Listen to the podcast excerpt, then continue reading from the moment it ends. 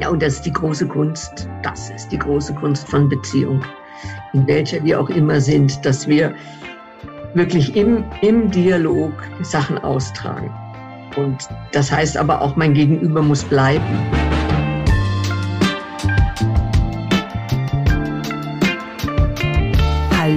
Und herzlich willkommen. Wie schön, dass du dabei bist bei Beziehungsweise, dem Podcast für mehr Beziehungsfähigkeit in der Arbeitswelt von heute und morgen. Wir sind Julia von Winterfeld und Stefanie Schissler. Heute geht es um das Thema toxische Beziehungen. Nachdem wir den Begriff und dessen Bedeutung wirklich grundsätzlich einordnen möchten, geht es uns darum zu verstehen, wie toxische Beziehungen im Arbeitskontext zu sehen sind. Wir fragen uns, wie toxische Beziehungen in der Arbeit überhaupt entstehen und woran wir diese erkennen und wie wir dann auch damit gut umgehen können. Und schlussendlich fragen wir uns, welche Konsequenzen sie für uns haben, genauso wie für die Organisation, in der wir sind. Und wir fragen uns, ob es überhaupt das Richtige ist, in der Arbeit von toxischen Beziehungen zu sprechen oder ob es vielmehr darum geht zu verstehen, wie toxische Strukturen innerhalb einer Organisation gelingende Beziehungen verhindern. Dazu sprechen wir heute mit Dr. Bärbel Wadetzky.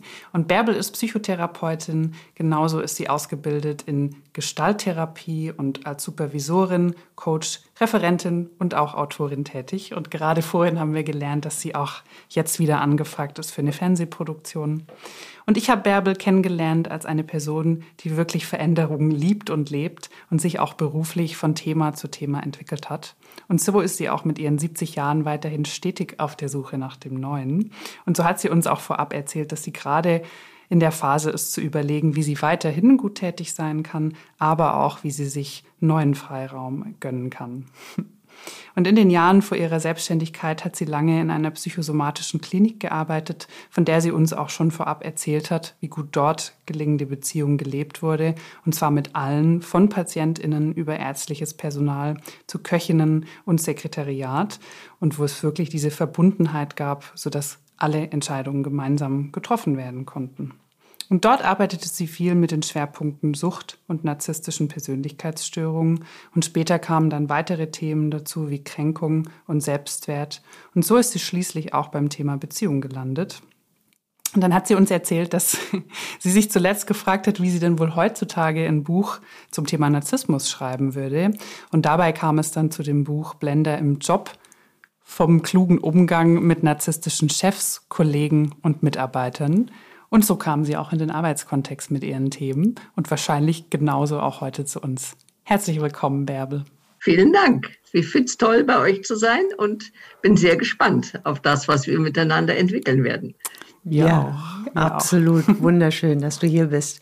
Wir starten immer mit so einer Check-in-Frage und zwar immer wieder die gleiche und diese wollen wir heute uns allen drei auch stellen. Und zwar lautet die Frage, in welcher Beziehung stehst du heute mit dir oder zu dir.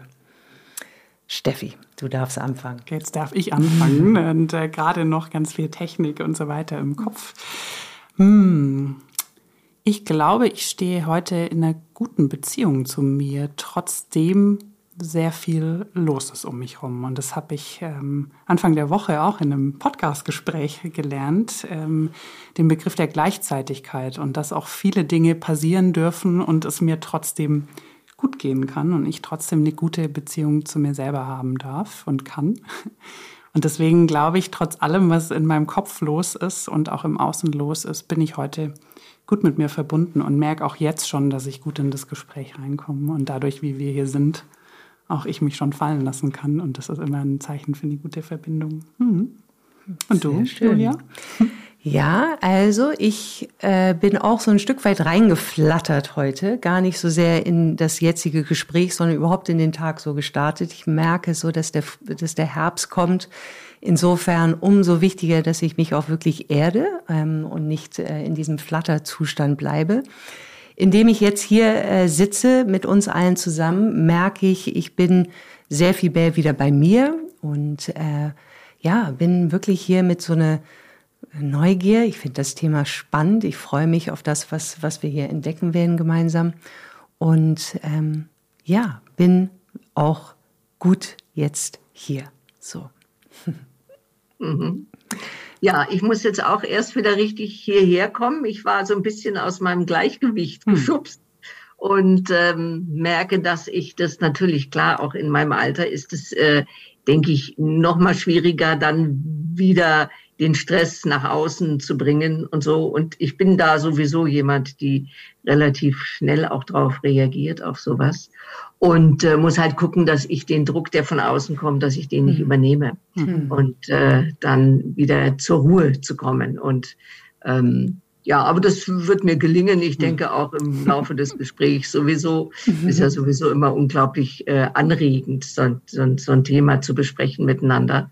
Und, ähm, und so generell muss ich sagen, habe ich natürlich im Laufe meines Lebens eine ganz andere Beziehung zu mir gekriegt. Also mhm. viel mehr an Selbstliebe und, mhm. und, und Selbstunterstützung.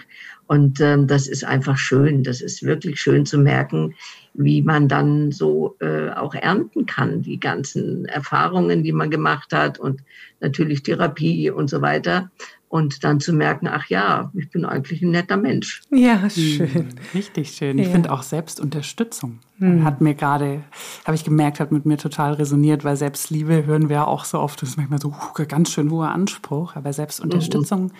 gefällt mir gut. Danke dafür. Schon gleich mit dem Check-in. genau.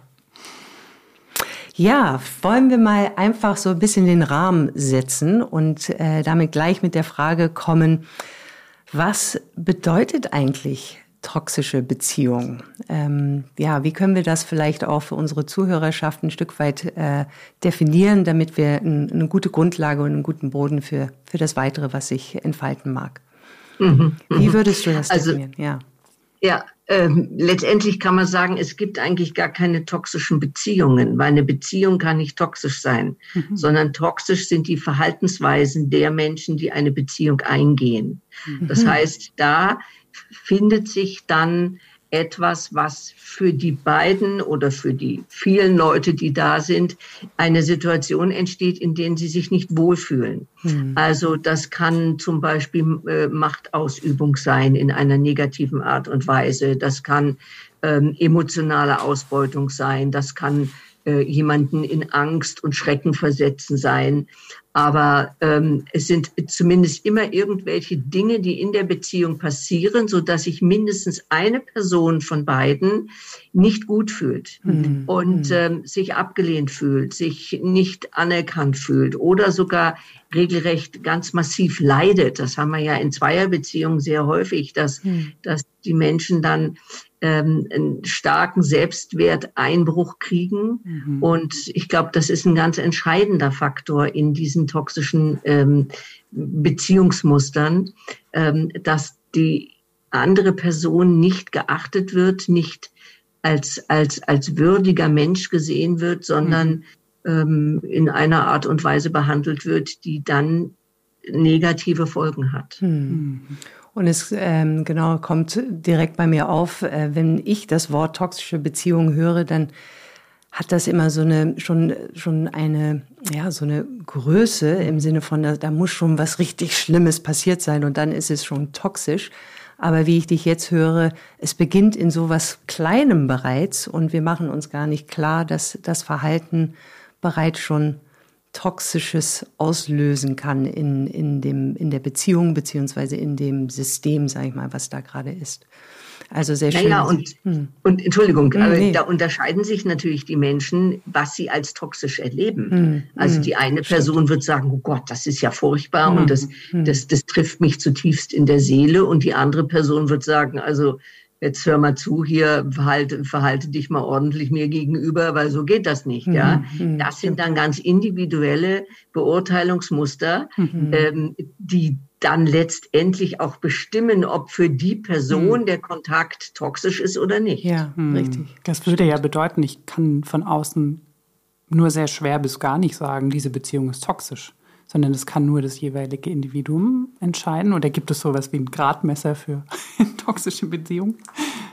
Ja, das weiß ich nicht, aber ich glaube, wenn ich als dritte Person dabei bin mhm. und mich anmuten lasse von dem, wie die Menschen miteinander umgehen, dann würde ich sagen, also das finde ich für mich nicht gut. Das mhm. fühlt sich nicht gut an. Da mhm. gehen zwei Menschen nicht gut miteinander um. Mhm. So, das könnte ich sagen. Inwieweit das dann für die toxisch ist im Sinne von, ich meine, toxisch heißt ja giftig, ne? Mhm. Und giftig heißt ja, zerstörerisch. Ja. Also im Grunde müsste man eher von zerstörerischen Beziehungen mhm. sprechen. Ob das, ob diese Interaktion für jemand zerstörerisch ist oder nicht, denn es ist ja ist ja so unglaublich mitunter, dass also gerade in Zweierbeziehungen merkt man das noch mehr als im Arbeitsplatz, wenn zwei Menschen miteinander umgehen und ich als dritte Person drauf gucke und denke mir, oh Gott, das mhm. will, was waren die denn da? Aber für die ist es einfach mhm das ist deren Muster. Und da mhm. finden sich zwei mit zwei Mustern. Und jeder würde sagen, ja, mein Gott, geht doch anders miteinander um, dann seid ihr glücklich. Mhm. Aber vielleicht fehlt ihnen genau dieser Punkt, überhaupt in einer Beziehung glücklich zu sein. Insofern passt dann diese Beziehung wieder. Mhm. Also da muss man wirklich genau hingucken. Ähm, ich meine, auch in der, in der Beratung. Ich meine, ich kann nicht sagen, ihr müsst eure Beziehung ändern, wenn die das gar nicht wollen. Mhm. Weil die sagen, du, du, das passt so. Ja. Ich kann es gar nicht anders, will es auch gar nicht anders, weil mhm. äh, ich bin eh ein Mensch, ich kann nie glücklich sein, also muss ich immer irgendwie Streit oder Zoff oder sowas haben. Ja, mhm. also da das differenziert natürlich. Und nehmen wir mal den Arbeitsbereich. Da ist auch die Frage, wie weit bin ich zum Beispiel kränkbar, weil ich nicht genügend gelobt werde? Mhm. Oder inwieweit fühle ich mich verletzt, weil ich jetzt eine Information nicht gekriegt habe? Mhm. Ja, äh, und das kann für die eine Person wirklich sehr zerstörerisch sein und für die andere Person ist es einfach nur unangenehm und die sagt, nee, da muss man mal was verändern. Mhm. mhm. Bevor wir da noch mal reingehen, weil da würde ich gerne gleich weiter in den Arbeitskontext gehen zerstörerisch, das, das hängt mir hier noch so dieses Wort. Ähm, was wird denn zerstört oder inwieweit, was bedeutet zerstörerisch dann? Also für mich würde zerstörerisch heißen, dass der Selbstwert mhm. und das Selbstbild der mhm. anderen Person geschädigt wird. Mhm. Also diese Person wird sich entwertet fühlen, die mhm. wird sich ähm, unverstanden fühlen, die wird sich verletzt fühlen. Und wir wissen, dass seelische Verletzungen genauso im Hirn verarbeitet werden mhm. wie körperliche Verletzungen. Und ähm, das kann dann auf Dauer wirklich zu Schäden führen. Also dass Leute dann äh, Schlafstörung kriegen, dass sie eine Angstsymptomatik bekommen, dass mhm. sie vielleicht auch eine depressive Symptomatik ausbilden oder ähm, ja, da gibt es natürlich eine ganze Menge oder auch, auch psychosomatische äh, Störungen entwickeln. Mhm. Und äh, das ist natürlich dann sowohl für den Organismus als für den Körper als auch für die Seele mhm. dann äh, wirklich schädlich und kann auch krank machen. Also mhm. solche Beziehungen, gerade auch im Berufsleben, die können wirklich dazu führen, dass Leute krank werden. Also das hm. habe ich immer wieder erlebt, dass, äh, dass, dass Entwertungen oder das Gefühl, ich bin hier nicht gewollt mhm. und, und, und meine Arbeit wird nicht anerkannt, das führt auf Dauer wirklich zu massiven Schädigungen. Mhm. Also ein, genau eine, eine schöne Frage. Es bringt mich dann weiter zu denken, jetzt in den Arbeitskontext. Ähm, sind wir selbst dafür verantwortlich, sozusagen, wenn es jetzt um Anerkennung und ich fühle mich nicht anerkannt oder nicht genügend gelobt, gewertschätzt, ist es in meiner Verantwortung, das laut zu machen, dass ich das brauche, damit es sich auflösen kann? Oder na, ich glaube, das hängt ganz davon ab, was ich für eine Beziehung habe. Also sowohl zu dem Kollegen oder auch zu dem Vorgesetzten oder zu der Vorgesetzten. Mhm. Also wenn da eine Beziehung besteht, wo ich sagen kann, ey du, ich fühle mich von dir nicht genügend gelobt, äh, dann kann ich das machen, ja. Ähm, aber es ist oftmals so, dass, dass das gar nicht gewollt ist. Ich meine, mhm. es gibt den schönen Spruch, der da heißt, äh, die Arbeit ist keine Selbsterfahrungsgruppe. Das heißt, da treffen sich Menschen, die miteinander arbeiten, die haben ein, ein Berufsziel, mhm. die müssen Geld verdienen Und da geht's nicht unbedingt jetzt in erster Linie darum, dass sie, dass sie äh, ja eine harmonische, ein harmonisches Miteinander bilden, so wie es mit Freundschaften mhm. ist, ja, dass man mhm. sich sagt, du, also ich weiß, du magst mich und auf diesem Boden können wir vieles austauschen, ja. Mhm. Äh, das ist ja oftmals gar nicht in in der Arbeitswelt, mhm. wobei auch viele Vorgesetzte sagen, ich ich wäre sehr glücklich, wenn Leute zu mir kommen und und mir sagen, was was ich anders mhm. machen soll, aber die Hürde ist natürlich wahnsinnig groß, mhm. weil mhm. ähm, dann ist immer die Angst, was kriege ich dann als Reaktion ab und und steht mir das dann vielleicht äh, bei der nächsten äh, äh Gehaltsrunde nach, oder oder genau, genau. Mhm. entgegen oder mhm. ich werde dann vielleicht irgendwie äh, ähm, als sonderbar eingeschätzt oder als schwierig mhm. oder sowas und dann ist immer natürlich die Angst äh, eventuell sogar auch gemobbt zu werden. Mhm. Ne? Also das, glaube ich, ist dann oftmals hinderlich, mhm. um solche mhm. Beziehungsthemen anzusprechen und auszu äh, ja oder zu verändern. Ne? Mhm. Das ist mitunter sehr schwer. Ja. Absolut. Weil ich auch nicht weiß, wie weit mein Gegenüber dann nicht gekränkt ist, wenn ich komme und diese Person kritisiere. Ja, absolut. Absolut. Oder man kriegt so eine schöne Antwort wie ich in, in Grönenbach. Ich hatte einen wunderbaren Chef und dann habe ich irgendwann mal gesagt, du Conny, ich finde, du könntest mich öfter loben. und was hat er gesagt? Er hat gesagt, ja, das mache ich dann, wenn du bereit bist, das Lob auch anzunehmen. und das war natürlich ganz schön frech, aber es ist natürlich eine tiefe Wahrheit da drin. Mhm. Es, es ist wirklich mitunter für den Menschen fast leichter, eine Kritik anzunehmen als ein Lob. Mhm weil hm. das oftmals nicht ins Selbstbild passt. Hm. Und dann kann es gut sein, dass Mitarbeiter zum Beispiel bestimmte Anerkennungen ihrer Arbeit gar nicht wahrnehmen, mhm. weil sie das nicht in ihrem System drin haben, dass da jemand sagt, ey, das ist aber gut geworden und das mhm. ist aber gut geworden, kann äh, eventuell untergehen, weil ich das gar nicht aufnehmen kann, mhm. ja. Hm. Oder wenn man wirklich gelobt wird, dann das Gefühl hat, ach naja, das ist ja nur so gesagt und wer weiß, äh, ne, das ist bestimmt nur gelogen oder so. Also mhm. da an der Ecke, glaube ich, da ist ein großer Handlungsbedarf auch für Menschen, äh, wirklich mal zu lernen, das Positive anzunehmen. Mhm, total. Wie ist denn dein Blick auf das Thema im Arbeitskontext und also toxische Beziehungen der Arbeit? Wie relevant glaubst du, ist dieses Thema auch vielleicht aus, de aus deiner eigenen Erfahrung, aber natürlich kommen ja auch Menschen zu dir mit, mit gewissen Themen und du hattest vorhin auch schon angedeutet, wozu das auch in der Arbeit führen kann. Ja, genau. Wie blickst du darauf? Naja, es kommen immer wieder auch Menschen, die wirklich Probleme am Arbeitsplatz haben. Und äh, also ich entsinne mich da auch an eine Frau, die ähm, eine Mobbing-Geschichte in der einen Firma hatte und ähm, dann kam sie, weil sie gesagt hat, ich möchte vermeiden, dass das jetzt in dem nächsten, in der nächsten Anstellung wieder dazu führt. Hm. Und spannenderweise ist es genau wieder dazu gekommen. Hm. Und ähm, das hatte ganz viel auch damit zu tun, dass sie es versäumt hatte, als neu dazugekommene sich an die dort herrschenden Regeln zu halten. Und sie hat vieles gesehen, was ihr nicht gepasst hat, mhm. was bestimmt richtig war, mhm. ja. Aber sie ist viel zu schnell vorgegangen und hat gesagt, das muss geändert werden, jenes muss geändert werden und hier und hat dann auch Menschen sozusagen so bestimmte naja, Freiräume und sowas dadurch beschnitten.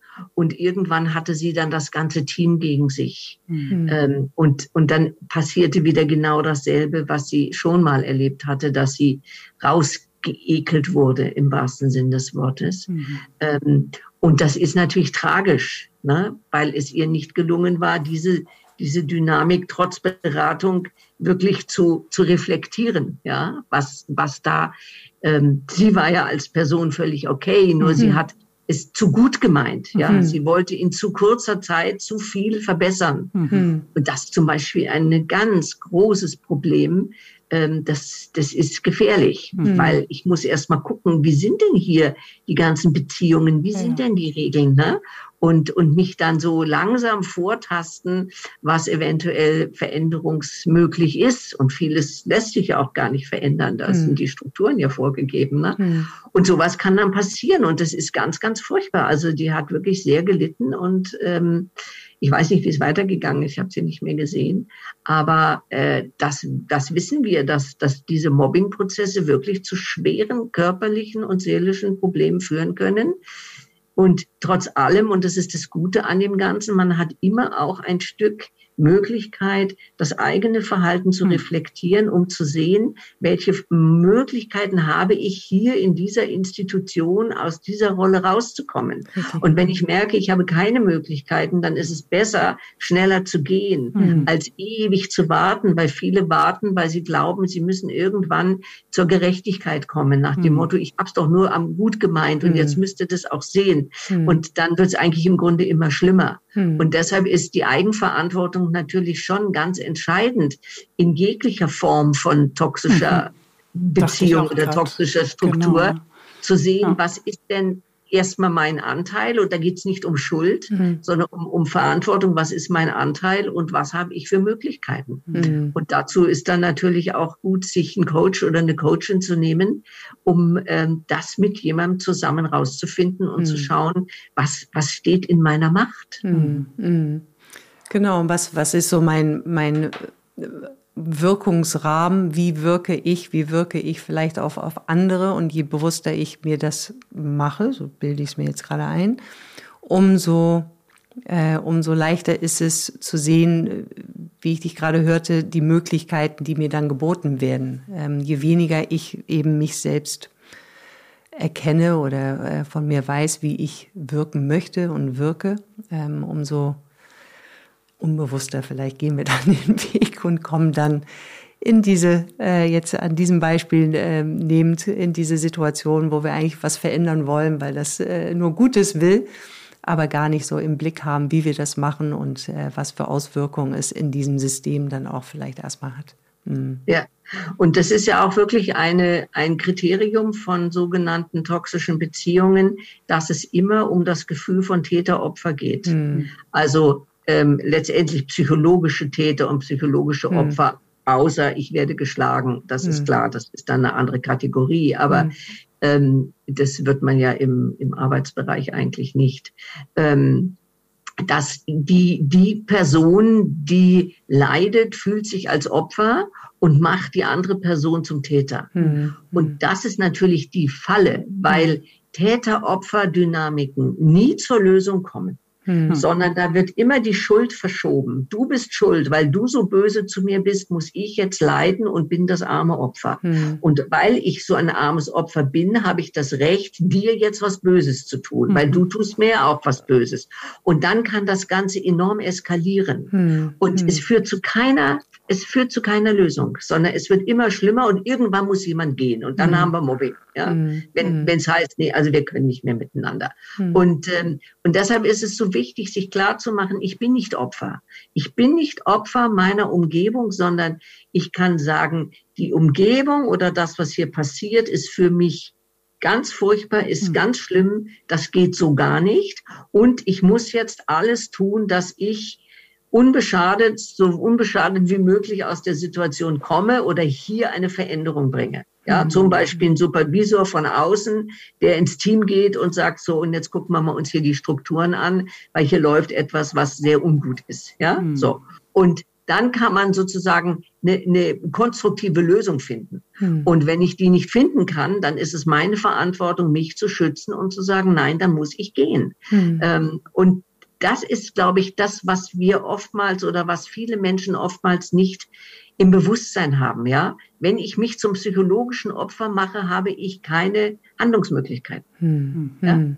Wenn ich aber sage, ich leide in einer Situation, weil das, was hier passiert, sehr negativ für mich ist, und jetzt muss ich schauen, dass ich da was verändere, dann bin ich ja kein Opfer. Hm. Sondern dann kann ich sagen, so, es ist furchtbar und jetzt schaue ich, wie kriege ich das auf die Reihe? Hm. Und wie schütze ich mich? Hm.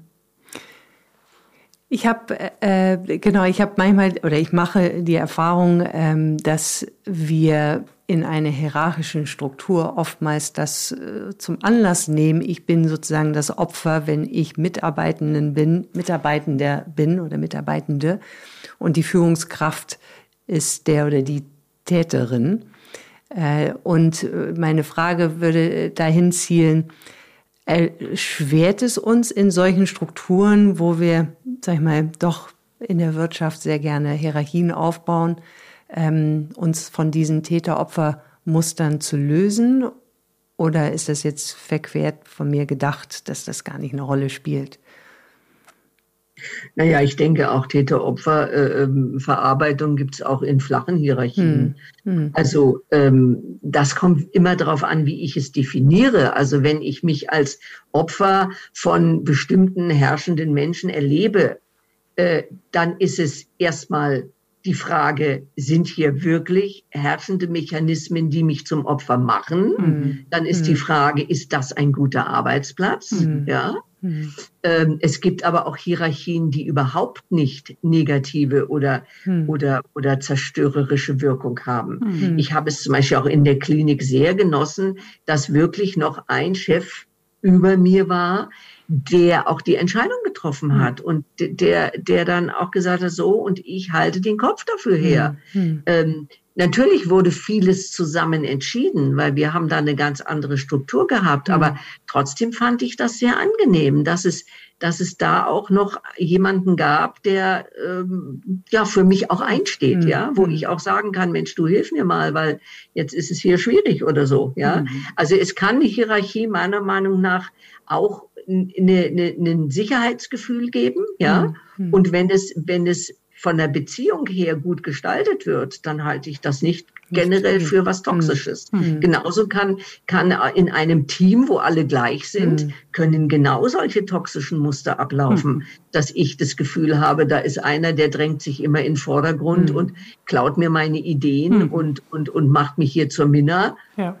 ja das, Na, das ist genauso zerstörerisch, wie, wie, wie wenn ich mich in einer Hierarchie irgendwo äh, unten fühle. Und auch da würde ja dann wieder gelten in der Situation, die du beschrieben hast, hm. mache ich mich dann zum Opfer oder nicht? Und das finde ich gerade so eine spannende Frage, weil du ja auch geschildert hast, was passiert, wenn ich schon Opfer bin. Das heißt, wie schaffe ich es denn nicht, mich in die Opferrolle zu begeben? Und begeben klingt, als wäre das so aktiv, aber so, so ist es ja nicht. Doch, doch, es ist aktiv. Okay. Mhm. Ich mache das. Mhm. Ich definiere mich zum Opfer. Das hm. kann nur ich machen. Hm. Das kann, kann keiner machen. Hm. Ja? Hm. Ich meine, das ist die ein Millionen Frage. Hm. Also wenn ich das wüsste, dann hm. ähm, könnte ich heute aufhören zu arbeiten. Aber vielleicht hast ähm, du eine Ahnung oder Ideen. Ich glaube, das hat natürlich was mit Bewusstheit zu tun. Dass mhm. ich bei mir mal selber gucke, habe ich vielleicht so eine Struktur, wo ich mich gerne als Opfer fühle. Mhm. Und Opfer hat natürlich auch eine unglaublich positive Wirkung. Ne?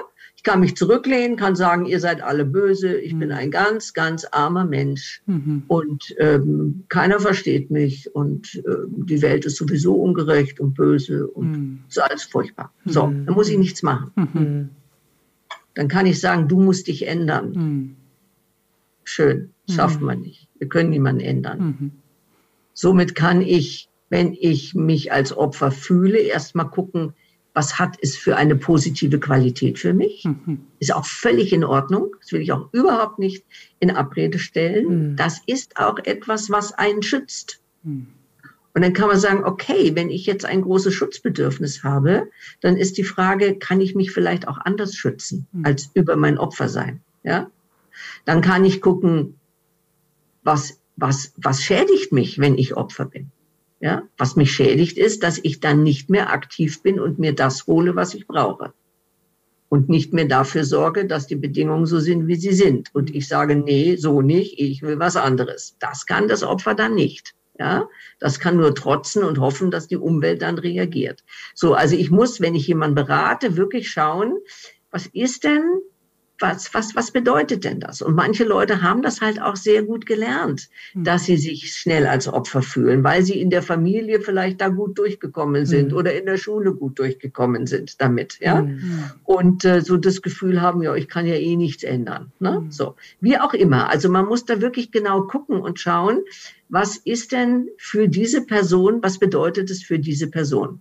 Und wenn die dann draufkommt, Mensch, es gibt ja auch noch andere Wege, dann ist das natürlich sehr gut. Und das Problem bei Opfer ist, dass ich immer einen Täter brauche. Es mhm. gibt kein Opfer ohne Täter. Ja, ja. Das heißt, ich muss mein Gegenüber immer zum Täter machen. Und das führt zum Kampf, mhm. zum Krieg, zur Zerstörung, was auch immer. Mhm. Ja?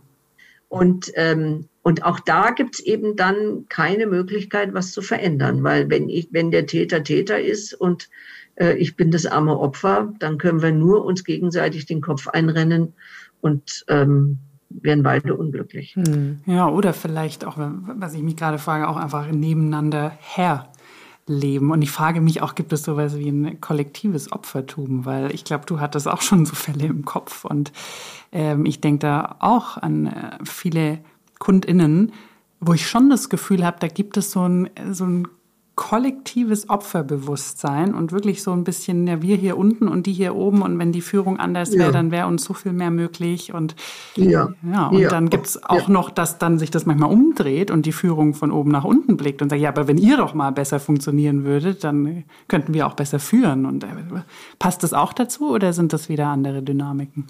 Nö, das kann schon auch eine ganze, ein ganzes Team oder eine ganze, ganze, ganze Organisation auch betreffen, klar, mhm. kann es hm. schon. Es kann ja auch ganze ganze Länder, ganze hm.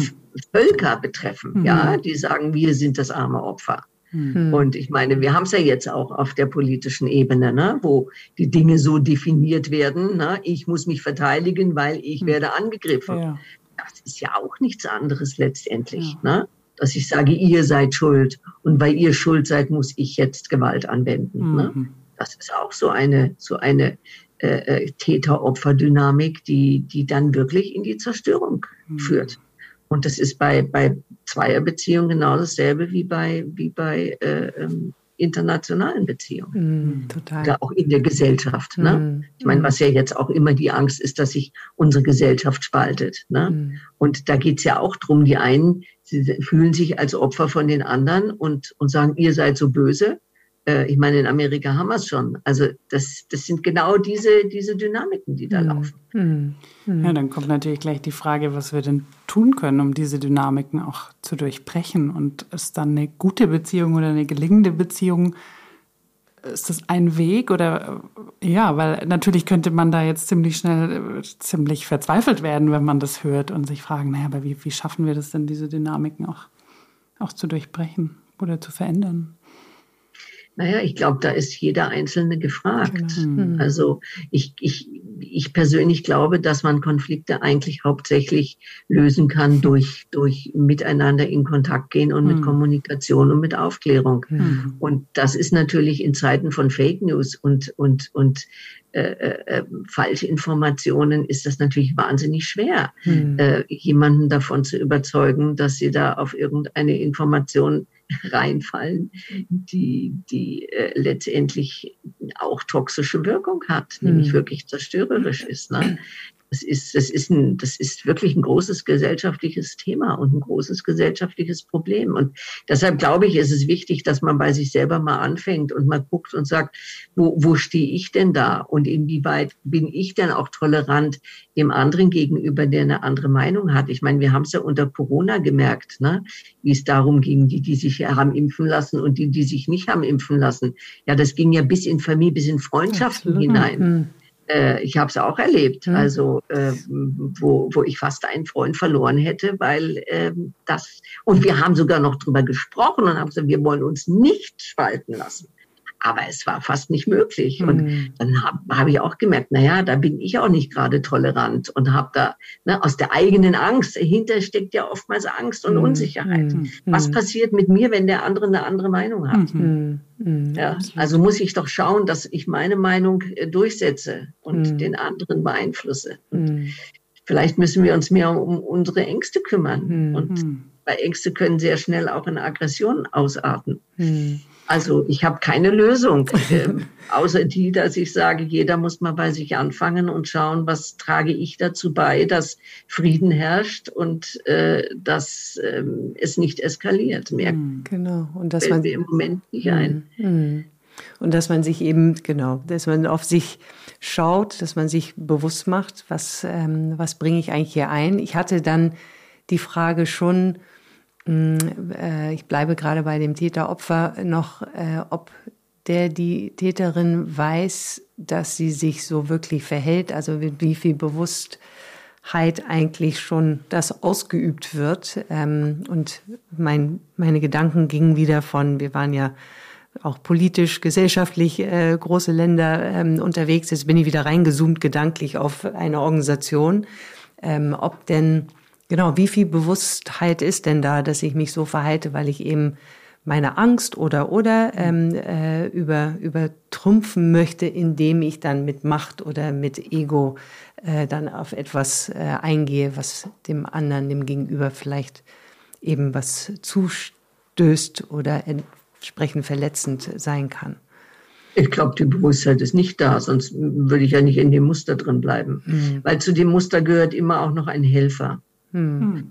Und der, das Opfer kann sich einen Helfer nehmen und das Helf, der Helfer bläst natürlich ins selbe Rohr und sagt, also wirklich furchtbar, dieser, dieser Täter ist eine Katastrophe. Also hm. ah, du bist vielleicht ein armer Kerl. Hm. So, hm. ja? Und dann hm. holt sich der Täter eine Unterstützung hm. und dann heißt es also, der Typ da, das ist ja nicht zu fassen. Also lasse ich mich bestätigen durch jemand, der meine Position unterstützt. Hm, hm. Und dadurch verstärke ich das Ganze. Hm, ne? Absolut. Hm, ich meine, hm.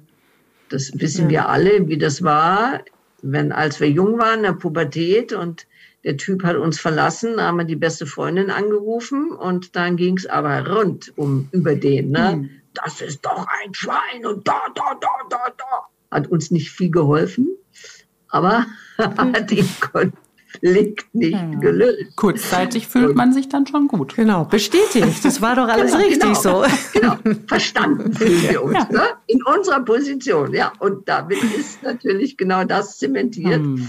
was ähm, letztendlich ähm, ja, das ganze Muster dann äh, aufrechterhält. Gell? Genau, so kommen die Küchengerüchte nämlich. Ja. So, so trifft man sich in der Küche im Arbeitskontext und äh, schwupps, äh, genau, fühlt man sich verstanden, bestätigt und dann. Genau, hast, hast, hast du gesehen, was der schon wieder gemacht hat? Boah. Ja, ja, genau, genau. Mhm. Und äh, ja, eine, eine Genau, vermeintlich leicht gesagt und sicherlich ähm, äh, bei uns allen in unterschiedlichen Formen äh, dann doch eine Aufgabe, äh, sich selbst an die Nase zu packen und zu schauen, was man da gerade füttert, ob in der oder in der Rolle, völlig ähm, unabhängig davon, aber eben genau so die Eigenverantwortung wieder ähm, oder die Verantwortung zu sich zu ziehen und dann zu schauen, mhm. was kann ich verändern, um was auch immer da geschieht, auf welcher Seite, äh, dann nicht mehr zuzuspielen oder entsprechend an, äh, ja, mitzugeben. Mhm.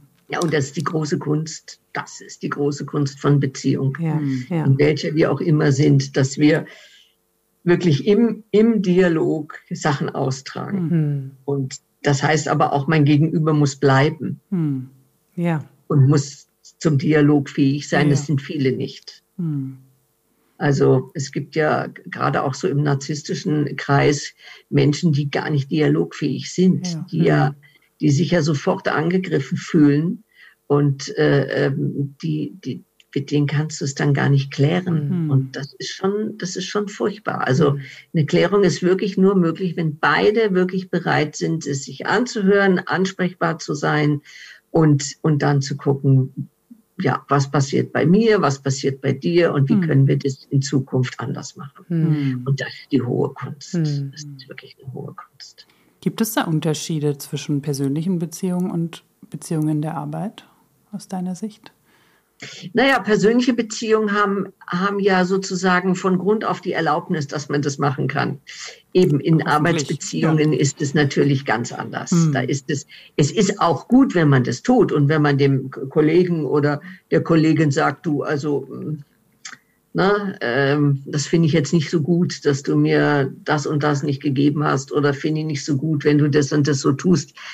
Aber Hm. Tja, ob die sich ansprechen lässt, weiß ich natürlich nicht. Hm. Also wir könnten ja sagen, dass jetzt viel, was sich in der neuen Arbeitsbewegung tut, schon darauf abzielt, dass genau solche Dinge auch besprechbar gemacht werden und dass es darum geht, ja wirklich in den Kontakt zu gehen und es auch Räume geben soll, wo Menschen wirklich miteinander sprechen. Da frage ich mich natürlich auch wieder, äh, wie fähig sind denn Menschen über so etwas in der Arbeit überhaupt zu sprechen? Also sind es kann ich es auf die Menschen schieben oder schiebe ich es eher auf, auf die Strukturarbeit? Oder also wo, wo fange ich denn überhaupt an, wenn ich das wirklich, äh, wenn ich jetzt in meinem Team das durchsetzen möchte, dass ich sage, so, ich möchte weil ich nehme wahr, äh, die Kommunikation ist nicht so, wie sie sein kann und das hat Konsequenzen für die Individuen und auch für das Team. Wie, wie, wo fange ich an? Wie mache ich das? Ja, letztendlich genauso, wie Sie es sagen, dass Sie, dass Sie im Team sagen, ich habe ein Bedürfnis nach einer anderen Form des Umgangs miteinander und mhm. ich möchte gerne das Problem ansprechen. Was man immer machen kann, ist, man kann sich einen, einen Coach oder einen Supervisor von außen holen. Mhm. Das ist mitunter sehr, sehr hilfreich, weil dann gibt es einen Dritten, der das Ganze strukturiert, dass es auch nicht dann aus dem äh, Ruder läuft und dass man wirklich miteinander lernen kann. Und die gucken halt auch drauf, was ist denn hier in dem Team? Was fehlt denn dem Team? Ne? Mhm. Was müssen die miteinander entwickeln, dass es besser wird? Und ähm, sowas finde ich eigentlich eine, eine wunderbare Lösung. Mhm. Und ich habe das Gefühl, es wird viel zu selten benutzt, ja. mhm. ähm, weil ähm, ich meine, es gibt sehr viele Coaches und es gibt sehr viele Supervisoren und man könnte sich da wirklich viel äh, Mühe sparen oder viele, viele, viele Sorgen sparen, wenn man da jemanden holt, der einen gut unterstützen kann. Absolut. Mhm. Und ich glaube, also so meine Wahrnehmung wäre, dass, äh, dass äh, genau die Budgets nicht dafür da sind. Mhm. Äh, wir ja. dürfen uns äh, mit dem Geld woanders hin bewegen, aber nicht für die, äh, für die Entwicklung äh, de, des Teams oder der Einzelperson. Und das ist eben so schade, denn da würde ich auch absolut zustimmen. Wir, wir, weshalb haben wir so viele tolle Menschen, die sich genau dafür einsetzen wollen und ja. es wird nicht angenommen im Arbeitskontext. Ja. Und ja. oftmals geht es dann so weit, dass die Einzelperson, die äh, sich doch dann weiterentwickeln möchte, äh, eben vielleicht erkennt, die Eigenverantwortung zu sich oder die Verantwortung zu sich zu holen, ähm, das dann privat zahlen zu äh, müssen, äh, beziehungsweise dann auch ähm, ja, sich selbst in, in äh, in solchen äh, Unterstützungsmöglichkeiten dann begibt, ohne dass das Unternehmen davon auch profitiert. Es wäre ja ein, wie man so schön sagt, Win-Win aber ja, ja, auf jeden Fall. Und ich glaube auch die, die, die, das Argument mit den Kosten halte ich für, für im Grunde unsinnig, weil mhm. das, was es kostet, ist so gering. Mhm. Und wenn jemand jetzt krank wird aufgrund von, mhm. von mhm, toxischen Strukturen, dann ist das viel, viel teurer. Ne? Oder wenn jemand kündigt oder, oder wenn die Arbeitsqualität leidet, weil ich schon mit Angst in die Arbeit gehe und dann viele Fehler mache oder nicht mehr kreativ bin, das kostet ein Unternehmen viel mehr als als jemand, der als Supervisor von außen kommt. Ich meine, das sind keine so horrenden Summen, die da genommen werden. Hm. Und ähm, also das halte ich für, für meiner Meinung nach für eine, für eine Ausrede. Hm. Hm. Ja, ich frage mich schon auch, ob da wieder die Täter-Opfer-Dynamik auch reinspielt. Und weil wenn ich Opfer bin, glaube ich ja auch nicht daran, dass ich was verändern kann. Und das äh, also das erlebe ich auch in meinem persönlichen Umfeld häufig so, naja, das ist doch eh schon immer so, das wird doch eh nicht besser, egal was ich mache. Und das ist so, also dieser Glauben daran, dass es auch anders sein kann, das ist auch, glaube ich, wirklich häufig ein Thema, das uns daran hindert. Und, und wenn alle im Team das denken, wer soll den Schritt gehen? Hm, und, und, ja. ja. und auch, glaube ich, wirklich. Ich, hm. Ja, ich denke, es gibt natürlich auch Organisationen, wo ich gar nicht will, dass die Leute mhm. eigenständig denken und ja. eigenständig werden. Ne? Weil dann kann ich sie nicht so gut führen, mhm. als wenn ich mit, mit eventuellem Angst- oder Machtgeschichten äh, die, die, die Mitarbeiter da unter Kontrolle habe. Ne? Mhm. Also das kann auch dahinter stecken. Mhm. Mhm. Aber das wird sich zeigen, das, mhm. das zeigt sich natürlich an vielen Problemen, die dann auftauchen. Ich mache auch die Erfahrung, dass die ähm, Jüngeren oder diejenigen, die jetzt in den Beruf starten oder ein, zwei Jahre schon im Beruf sind, ähm, schon mit einem anderen Anspruch und auch eine andere Art arbeiten wollen. Das ist vielleicht jetzt wirklich in meiner kleinen Blase äh, zu, zu eng gedacht. Äh, und daher zieht so meine Frage darauf ab. Ähm, glaubst du auch, dass wir ähm, ja vielleicht immer mehr dafür bewusst werden, wie wir miteinander umgehen und daher die jüngeren Generationen anderes einfordern? Ähm, ist das äh, vielleicht auch in deiner, in deinen, in deinen Arbeiten ähm, aufgekommen oder, oder ist das nur in meiner kleinen Wahrnehmung, dass sich da was hm. verändert? Ich denke schon, dass sich da was verändert, mhm. weil ähm, ich meine allein schon die, die, die Vorstellung Work-Life-Balance als, mm. als Ziel, ja, das ist ja etwas, was in meiner Generation überhaupt nicht gab. Ich mm. meine, wir haben gearbeitet wie blöd und äh, erst die Arbeit, dann das Vergnügen. Ich mm. meine, äh, das ist ja schon mal eine ganz andere Haltung. Das heißt ja auch, ich möchte meine Freiräume haben und ich reklamiere für mich ganz bestimmte Dinge, die meine Bedürfnisse angeht. Das mm. ist natürlich was völlig anderes. Und mm. ich fände es toll, wenn, wenn das wirklich so ist, dass die Leute immer klarer werden, was sie wollen und was sie nicht wollen, Grenzen setzen und, und Konflikte im, im Kontakt lösen. Also mm. das fände ich super, mm. ähm, weil ich glaube, dass das einfach notwendig ist. Ja. Ne? Ja. Und, ähm, und da ist die junge Generation, glaube ich, doch sehr viel bewusster. Ich meine, wir reden ja auch viel mehr drüber. Mm. Ne? Ich meine, was war denn vor, vor, vor, vor 70, 80 Jahren? da war doch Therapie zum Beispiel noch so was ganz Sonderbares. Ne? Da ja. muss jemand ziemlich gaga sein.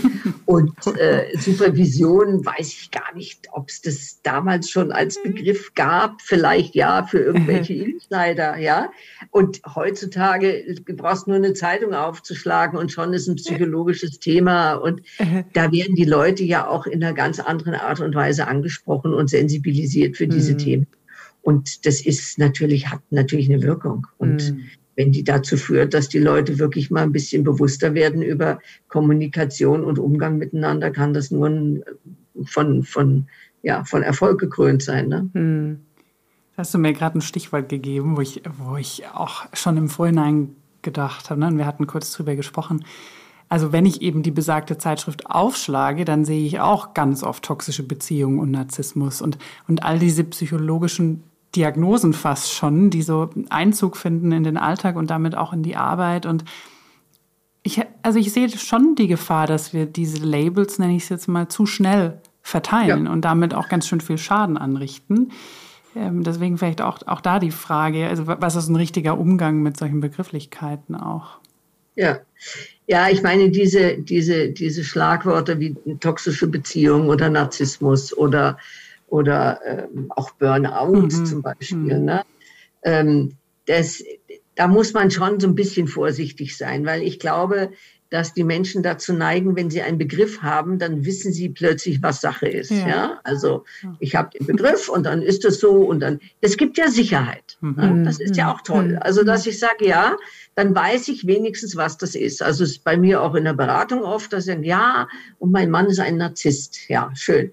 Ähm, und dann kann man fragen, ja, was ist denn das Problem mit ihm? Ja, und wozu ist es nötig, den so zu beschreiben? Ja, dann weiß ich doch wenigstens, wo der hingehört. Mhm. Na gut, das finde ich auch erstmal gut. Aber es ist natürlich schon inflationär, so dass man dann manchmal gar nicht mehr weiß, was bedeutet es überhaupt. Mhm. Und jeder glaubt zu wissen, was es bedeutet. Und dann verbessert das Ganze natürlich mhm. enorm. Und es wird, wie Sie sagen, es kann zu einem Label werden. Ne? Du bist jetzt hier ein toxischer Narzisst. Mhm. Toll. Ja. Mhm. Vielleicht doppelt also gefährlich.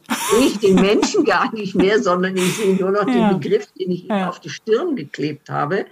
Ähm, und das, das ist natürlich ähm, nicht der Sinn der mhm. Sache. Mhm. Aber man wird es nicht verhindern können, glaube ich. Mhm. Man kann es halt immer nur mal gerade rücken und kann sagen, so, jetzt schau mal, nimm mal diesen Begriff mal weg und definier mal, was ist hier schwierig in der Beziehung, mhm. ja, mhm. oder was gefällt dir an deinem Gegenüber nicht, mhm. ja, mhm. und äh, und dann kann es gut sein, dass es, dass es klar ist, dass es sich um narzisstische Strukturen handelt, aber Narzisst ist ja nun sowieso gar kein Begriff, das ist ja mhm. gar nichts. Und narzisstische Persönlichkeitsstörung ist es in der Regel auch nicht, weil die muss ich diagnostizieren. Das kann ich niemandem äh, äh unterjubeln. ähm, hm. dann ist es halt ein Mensch, der eben mehr oder weniger narzisstische Anteile hat. Hm. Ja? Das kann alles gut sein, aber dann zu sagen, du bist ein Narzisst, ist natürlich ähm, völlig zu kurz gegriffen und bringt am Ende nichts. Hm. Das finde ich sehr stark, wie Sie das sagen. Also einfach mal das Label wegzunehmen und dann zu gucken. Also auch was führt dich zu dieser Aussage? Weil das ist so das, warum ich auch diese Labels schwierig finde, weil das ist das so weit befassen wir uns damit. Dann haben wir das Label verteilt und dann haben wir ja auch neben der Sicherheit auch noch wieder die Genugtuung, nichts damit tun zu können. Und auch ja. das. Ja. Oder bekämpfen. Mhm. Ne? Oder bekämpfen, ja. Narzissten müssen bekämpft werden. Ja. Ich habe da auch mal was Spannendes gehört, dass dann auch so eine Abwertung passiert, dass wir entweder sagen, die Menschen sind dann doof oder sie sind psychisch krank und dann gibt es noch mal was Drittes. Also so und, und damit liegt ja auch wieder alles auf der anderen Seite und nichts bei mir. Genau, ja, ja. Ja, das ist schon spannend, dass das immer wieder kommt, so diese Dynamik. Also ich glaube, das ist auch wirklich das, was ich hauptsächlich ähm, für mich jetzt hier gelernt habe und was mich bewegt. So, sobald ich in diese Dynamik komme, dann kann ich gar nichts mehr tun. Und niemand kann mehr was tun. Also das ist schon und das passiert eben schnell, dass ich da reinrutsche in die Dynamik Täter-Opfer. Ja, und das ist ja auch ein Stück menschlich. Ich meine, mhm. wir haben ja, wir, wir sind ja Wesen in einer unglaublich komplexen Welt. Ja, und wir müssen diese Komplexität reduzieren. Und das tun wir durch Begriffe. Mhm. Ja, dass ich sagen kann, diese Menschen sind gute Menschen, das sind mittlere und das sind böse. Ja, das hat ja auch einen Sinn für mich, dass ich weiß, okay, da sollte ich mich vielleicht fernhalten, hier geht's vielleicht gerade und mit denen tue ich mich zusammen.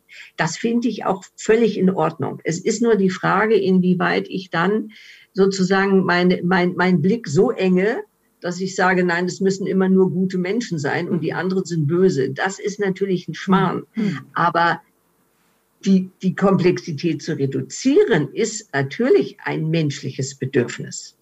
Und dann kommen wir schnell zu diesen Etiketten und dann kommen wir schnell zu Täter-Opfer-Dynamiken, ähm, weil es manchmal viel, viel schwieriger ist, das differenziert zu sehen. Und das merken wir alle an uns. Ja? Mhm. Ich meine, Vorurteile sind auch etwas, die uns die Komplexität reduzieren. Mhm. Dass wir sagen können, ach ja, das sind die, ne? So, die Deutschen sind die Sauerkrautfresser. Okay, dann habe ich doch wenigstens mal meinen Begriff. Ne? So, ähm, das ist, ich, ich denke, das werden wir auch nie abschaffen können, sondern wir können uns das nur mal bewusst machen und sagen, was sind denn meine eigenen Vorstellungen und wie weit kann ich es auch öffnen und wo muss ich auch Grenzen ziehen und sagen, nee, das sind wirklich Menschen, mit denen möchte ich mich auch gar nicht groß beschäftigen, weil das für mich nicht hilfreich oder gut oder sonst wie ist. Ne? Das ist ja völlig in Ordnung, aber deshalb muss man die nicht verurteilen. Hm. Und ich glaube, viel hat mit Verurteilung zu tun, dass ich die Leute, von denen ich sage, nee, die sind Narzissten oder toxisch oder so, dass ich die wirklich verurteile und sage, ihr seid schlechte Menschen. Hm. Das bringt mich dann zu dem Thema, ähm, äh, Bewerbungsgespräche, also wenn man dann äh, jetzt wieder äh, im Arbeitskontext ist und äh, genau, einfach so sind wir in der Lage, überhaupt das schon rauszufinden. Ich weiß noch, wie ähm, sozusagen, als ich noch angestellt war, dann hieß es immer, du wirst schon so in den ersten fünf Sekunden wissen, ob die Person die richtige Person ist. Ähm, äh, da, da entscheidet sich schon alles und der Rest ist eigentlich nur ein schönes Gespräch. Ähm, da komme ich schon zu der Frage, ist es uns möglich, da schon herauszufinden, ob ja, ich merke gerade, ich will gar nicht so, so, so in Schubladen denken, aber können wir, dürfen wir überhaupt dann in so einem Bewerbungsgespräch schon mal erahnen, ist da jetzt äh, Möglichkeiten darin, dass die Anteile ähm, äh, aufgehen und eine, ja, eine, eine toxische Beziehung sich dann daraus entstehen lässt? Ähm, ja, können wir das schon vorab ahnen oder, oder ist das immer im, in der Wechselwirkung, wo es sichtbar wird? Ja, ich denke, es ist die Wechselwirkung mhm. und es ist mitunter sehr schwer. Also ich kann einen Eindruck von einem Menschen kriegen, mhm. ja, und der kann auch völlig falsch sein. Ja. ja dass sich im Laufe der Zeit was rausstellt, was was nicht so okay ist. Wir mhm. haben in der, in der Klinik haben wir immer eine nette Frage gehabt, haben gesagt, mit welcher Schattenseite müssen wir uns auseinandersetzen, wenn du kommst? Ja, Und schön. das finde ich eigentlich eine sehr ja, spannende Frage. ähm, Aber auch das ist natürlich keine Garantie, dass diese mhm. Person ins Team passt. Deshalb mhm. ist es immer gut, wenn man viele Leute, die im Team sind, mhm. diesen Menschen beurteilen, um mhm. zu sagen, ah, ich finde ihn toll und der andere sagt, oh Gott, nein. Mhm. Ha, interessant, ja. Also daran sieht man schon, okay, da sind vielleicht zwei Seiten in, in dieser Brust des mhm. anderen. Ne? So kann man natürlich schon so ein bisschen äh, eine Ahnung kriegen. Aber aber man wird, man wird es nicht, äh, äh, glaube ich nicht, dass man das so sagen kann, dass mhm. das ein mhm. Mensch wird, der toxisch wird. Glaub ich. Genau. Und auch, ich glaube, das ist es auch gar nicht, nee. sondern ich glaube, es geht eher darum, wie gehen wir damit um, mhm. wenn wir merken, jemand ist ja. ungut ja. in der Beziehung, ja? ja? Und welche Möglichkeiten haben wir in dieser Organisation, das ähm, wahrzunehmen und, und, und auch einzudämmen. Mm, also ich mm. glaube, das ist eher das, die Frage. Mm, ja, total. Ja, absolut. Was, ich, was aber das bei mir ausgelöst hat, ist, dass ich schon auch von der bewerbenden Seite ja auch genau hinhören kann, wie sind denn die Strukturen in dieser Organisation. Und da ist schon noch die Frage, gibt es denn sowas wie toxische Strukturen, die dann auch gelingende Beziehungen verhindern in der Arbeit? Worauf kann ich da achten? Tja, mein, wie kriege ich die raus, wenn ich mich bewerbe? Oder auch generell vielleicht das Bewerbungsgespräch tatsächlich auch dazu kurz. Also da lag, habe ich gemerkt, eine Frage hinter der Frage, ja, okay. was die toxischen ja, ja. Strukturen denn sind. Ja. Naja, es ist wirklich eine Frage, wie, wie viel Freiheit lässt mir die Institution, eigene Entscheidungen zu treffen. Ne? Und was haben sie für eine Fehlerkultur? Also wenn dann Fehler sofort als, als äh, als was ganz Furchtbares angesehen werden und man am besten keine Fehler macht, ne, dann muss man sie vertuschen. Oder wenn es, wenn es um, um, um irgendwelche Regeln gibt, geht, ne, wo, wo das Einhalten der Regel wichtiger ist als die Person selber. Mhm. Ja. Mhm. Ähm, das sind alles so Hinweise auf, auf, auf strukturelle Sachen, die, oder auch so dieser, dieser typische ähm, ach, wie heißt denn Schleudersitz? Ne? Es gibt ja so Teams, wo, wo eine, ein Schleudersitz ist. Hm. Also das ist immer die Person, die rausfliegt, wenn es schwierig wird. Ne? Ähm, da kann man dann auch mal fragen, wer, wer, war denn vor mir und, und wie ist denn diese Person gegangen? Mhm. Ne? Mhm. Ähm, das ist manchmal auch ganz gut, dass man dann Informationen kriegt über diese Position, die ich jetzt dann einnehmen werde. Ne? Mhm. Ähm, das sind, äh, können alles so eine strukturellen Sachen sein, die, die letztlich toxische Wirkung haben können. können. Und ich glaube, genau, da, da schließt sich so ein bisschen der Kreis, wie, ähm, wie es zu Anfang bei der Bedeutung von toxischen Beziehungen, also so nehme ich es für mich auf. Ich hatte gleich so dieses Bild von Liz Taylor und ich glaube Cary Grant, die ja auch ständig in, in, in Kampf waren. Und diese Beziehung ist wohl ständig immer wieder äh, aufgefläht oder wieder gegangen, aber auf jeden Fall war das wohl gut für sie. Laut Erzählung, ich war ja nie dabei. Auf jeden Fall, ähm, genau, wer, wer kann es beurteilen? Nur wir selbst letztendlich. Und äh, eben mit diesen Fragen, wenn wir bei den Bewerbungsgesprächen bleiben, äh, ich finde ja für mich heraus, was für ein Rahmen es ist, äh, ob, was weiß ich, die Werte äh, da so gelebt werden, wie sie für mich wichtig sind. Ähm, aber ob die Struktur die richtige oder das voraussetzt, dass da toxisches Verhalten stattfinden kann, vielleicht für die eine Person ja, für die andere Person nein. Also, Stimmt, ja. Hm.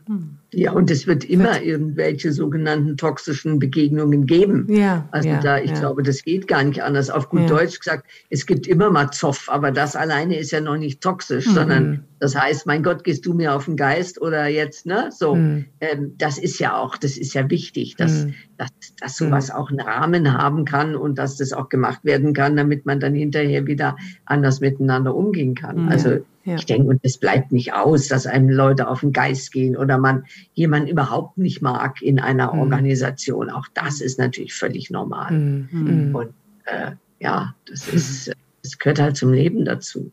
Mhm. mhm. Und auch das, was jetzt durchklingt, das heißt ja auch, es gibt per se eigentlich keine toxische Beziehung. Es gibt toxische Begegnungen, es gibt toxische Verhaltensweisen, es gibt Strukturen, die toxische Verhaltensweisen provozieren. ähm, aber per se die toxische Beziehung ist so, äh, gibt es gar nicht. An sich nicht, nein, mhm. nein. Weil es ist eine Beziehung mhm. und die wird eben erlebt von zwei mhm. Menschen. Ja. Und je nachdem, wie empfindlich ich bin mhm. oder wie kränkbar ich bin, werde ich natürlich mein Gegenüber sehr viel schneller als mhm. toxisch entwertend mhm. oder sonst wie halten. Ich meine, wenn jetzt, wenn man wirklich jetzt mal genau schaut, toxische Beziehung heißt ja auch, dass einer von beiden wirklich leidet und mhm. permanent mit diesem Thema in Kontakt ist und, und gar nicht mehr frei davon wird. Also mhm. es ist, diese sogenannte toxische Beziehung ist schon etwas, was, was schon einen sehr hohen Grad an, an Problematik beinhaltet. Mhm. Ne? Mhm. Und, und trotzdem kann ich es als, als für mich zerstörerisch erleben, wenn ein Kollege mich nicht beachtet oder äh, mich permanent kritisiert auf eine Art und Weise, die für mhm. mich schlimm ist. Also mhm. das kann schon auch passieren. Ne? Mhm. Mhm. Und, äh, und da muss ich eben gucken, wie, wo hole ich mir Hilfe und, und, und, und wie kann ich damit umgehen. Mhm. Das heißt zum Beispiel auch, dass ich mich innerlich ein bisschen mehr stärke mhm. und sage, so gehst du nicht mit mir um. Ne? Mhm. Das wäre natürlich äh, die beste Reaktion. Mhm. Aber das muss man lernen. Das ist, äh, das hat, hat man selten einfach schon drauf. Mhm. Das stimmt. ja. Glaubst du denn, äh, jetzt wäre eigentlich ein guter Moment, um äh, zum Ende zu kommen. Jetzt kam mir trotzdem noch die Frage, glaubst du denn, dass, dass der Arbeitsplatz auch Raum bieten kann, um genau so was zu lernen, innere Stärke? Ja, ganz sicher, ganz sicher. Ich meine, wir machen da viele Erfahrungen und wir werden sehr viel gestärkt, auch in unserem Selbstwertgefühl, dadurch, dass wir leisten und mhm. gut leisten und dann sagen, oh ja, toll, ne, das ist mhm. wirklich, die Arbeit ist einfach ein, ein sehr starker Selbstwertstützer. Mhm. Und, äh, und ich bin gezwungen, mich mit anderen Menschen auseinanderzusetzen, weil die sind nun mal da, die kann ich mir nicht aussuchen, die sind da. Mhm. Und äh, das alles gibt enorm viele Erfahrungen, mhm. die, äh, die mich natürlich wachsen lassen. Ne? Mhm. Ist klar. Und ähm, ja, und da muss ich durch viel Frust durch, aber auch durch viel Freude und durch viel Neutrales. Und das, das ist einfach so. Das, äh, aber es ist, es ist ein Bereich, wo wir wirklich sehr viel persönlich wachsen können dran. Hm. Ganz sicher. Weil und das wir, wissen wir auch. Wir, wir, wir, wir, Entschuldigung. Hm? Nee, ich dachte gerade, weil wir auch permanent in Beziehungen sind. Das klang eben auch so durch, weil ja, ja. Beziehung das ist, wo wir genau so was auch lernen und uns wahrnehmen. Ja. Und das ist auf der Arbeit ja in ganz vielen Ebenen der Fall mhm. auch. Ja, ja wir kriegen Rückmeldung ne, mhm. von den anderen mhm. und ähm, da lernen wir viel. Und wir wissen ja, dass Menschen, die ihre Arbeit verlieren und die arbeitslos sind, mhm. die haben wirklich zum Teil ganz, ganz große Probleme, ihr Selbstwertgefühl überhaupt stabil zu halten. Ja, mhm. Mhm. weil äh, gerade die Erfolge oder die, die, die, die, die Arbeit selber sich als handelnd, als wertvoll, als, als wichtig zu fühlen, wenn das mhm. alles wegfällt, das ist für Menschen schon schwierig. Mhm. Und äh, deshalb hat die Arbeit schon eine große Bedeutung für den Menschen. Mhm. Was ja, genau, was auch, also so, wenn man dann ganz natürlich sozusagen aus, das, aus dem Arbeitsleben rausgeht, auch so ein, so, eine, so ein kritischer Moment ist. Wie fängt man das auf? Und ähm, genau, da würde ich mir auch so ein bisschen so wünschen, dass äh, die Gesellschaft oder dass äh, vielleicht sogar auch die Politik da ganz anders mit umgeht. Ich finde es irgendwie so enttäuschend dann, ähm, so, und jetzt ist es soweit und jetzt ist die Arbeit zu Ende und jetzt fang mal was anderes an mit mhm. deinem Leben. Ähm, statt äh, genau diese, äh, diese auch Erfahrungswerte anders wieder einzusetzen für die, für die Gesellschaft, für, für vielleicht den Rahmen Arbeit auch. Aber das ist ein ganz anderes Thema. Vielleicht müssen wir dann da mal mehr reingehen. ja. Naja, für manche kann die Rente schon toxisch sein. Also ja, das ist ganz sicher so. Mhm. Weil sich dann so unbedeutend fühlen. Und für viele also kann das auch also richtig äh, ein Genuss sein. Ne? Mhm. Ähm, mhm. ja, mal frei, ohne Verantwortung und ohne Termine und mhm. einfach nur die schönen Seiten des Lebens genießen. Also es hat schon auch was. Mhm. Genau. Das will ich auch bald haben. Was? Moment. Gut. Ja, ich denke, genau, wir ähm, haben immer so ein schönes Ritual. Soll ich das machen? Hm, ja. Da wir ja, genau, da wir ja remote sind, äh, im Sinne von, äh, wir zwei sitzen hier in Hamburg und du bist ja in München, nicht? Wenn ich ja, das richtig ja. Erinnere.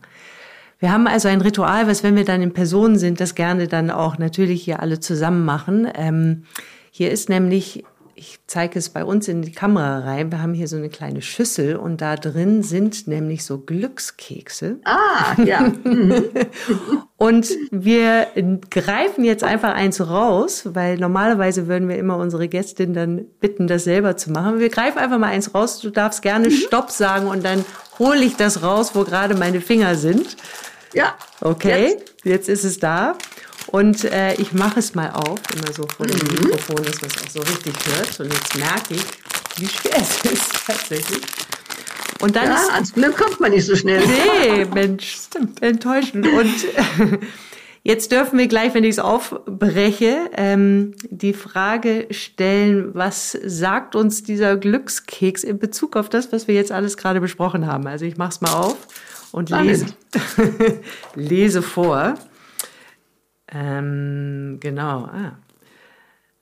Das Herz hat eine hat seine Gründe, die der Verstand nicht kennt. Mhm. Das Herz mhm. hatte seine Gründe, die der Verstand nicht kennt. Mhm. Mhm. Mhm. Naja, das heißt für toxische Beziehungen, dass ich mehr auf meine Gefühle, auf mein Herz hören muss mhm. und nicht mir das wegrationalisiere nach dem Motto, naja, ne, hab dich nicht so, sei nicht so empfindlich und es ist doch schon und wird doch schon oder so, sondern dass wir wirklich beides versuchen, nicht gegeneinander zu sehen, sondern miteinander. Dass wir den Verstand brauchen zum Denken und der ist sehr klug und sehr wichtig und dass wir aber auch das Herz, also die Gefühle und die Bedürfnislage mit hineinbringen und das alles zusammen ein Ganzes ergibt in uns und ähm, die nicht bestmöglich nicht gegeneinander arbeiten. Schön. Mhm. Sehr, sehr schön. Und das ohne zu wissen, was da rauskommt, das ist echt immer wieder faszinierend. ja, und auch so, also bei mir kommt auch noch das, ja, dass das, wie du sagst, Hand in Hand geht. Aber manchmal, vielleicht ist es dann auch noch der Bauch, aber ich kenne das schon von mir auch, dass das Herz manchmal schon weiß, was der Verstand dann erstmal noch produzieren muss und lernen muss. Ne? Und das ist ja hier auf diesem Glückskeks auch in dieser Reihenfolge. Und auch da, das sagst du ja, sich wirklich auch ernst zu nehmen und das, was das Herz meldet, auch wirklich wahrzunehmen und ernst zu nehmen. Hm, sehr schön. Ja, ganz, ganz Gut. herzlichen Dank, auf jeden Fall. Vielen ähm, Dank. Gerne, gerne. War sehr schön mit euch. Absolut. Und ihr habt ja nun so eine gute Beziehung. Bei euch ist ja nichts toxisch. Es ist sehr angenehm. Würde ich auch hoffen und denken. Genau. Genau, das darf auf jeden Fall weiter wachsen. Mhm. Ähm, ja. Und äh, genau, aber es war wirklich eine große Freude. Äh, ich habe, ähm, ich spreche mal kurz für mich, auf jeden mhm. Fall einiges nochmals mir bewusst machen können, beziehungsweise auch dazu gelernt. Also sehr, sehr wertvoll. Vielen, vielen Dank. Und auch an alle, die gerade zuhören. Ganz herzlichen Dank, dass ihr bis hierher und bis zum Schluss zugehört habt. Vielen Dank. Danke. Ja, von mir auch. Vielen Dank.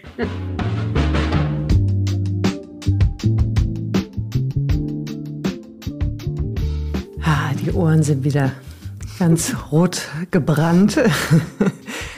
Und äh, ja, diese Nachklappe, was, was haben wir denn so mitgenommen oder was hat uns bewegt mhm. in diesem Gespräch? Was hat dich bewegt in diesem mhm. Gespräch?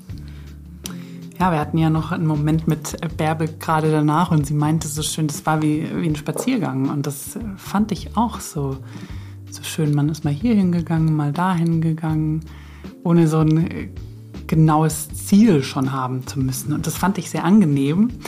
Und das führt auch bei mir dazu, dass ich noch in diesem Gespräch so bin. Und ich bin mir sicher, dass das eines der Gespräche ähm, sein wird, wo, wo ganz viel noch in nächster Zeit nachwirken wird und wo man auch dann in bestimmten Situationen auch mit KundInnen wahrscheinlich daran zurückdenkt. Also ich habe das Gefühl, ich habe sehr, sehr viel gelernt. Und was so das die Aha-Erkenntnis war, war schon wirklich diese Täter-Opfer-Dynamik und wie schnell wir da reinfallen. Also da habe ich schon gemerkt, da reflektiere ich für mich persönlich auch, oh, äh, was ist denn da in der jüngsten Vergangenheit bei mir auch passiert und wann bin ich zu schnell da reingegangen und ähm, und auch in der Arbeit, in vergangenen Arbeitsbeziehungen habe ich schon gemerkt, naja, sobald das passiert und nicht nur mit mir, sondern auch in meinem Umfeld, ähm, wird das immer unguter. Und das hatte sie ja auch so beschrieben und dass es dann eben keinen Ausweg mehr gibt. Und deswegen frage ich mich trotz allem, naja, wie können wir das durchbrechen? Aber auch, wie nehmen wir vor allem wahr, dass wir gerade auf dem besten Weg sind in die Opferrolle?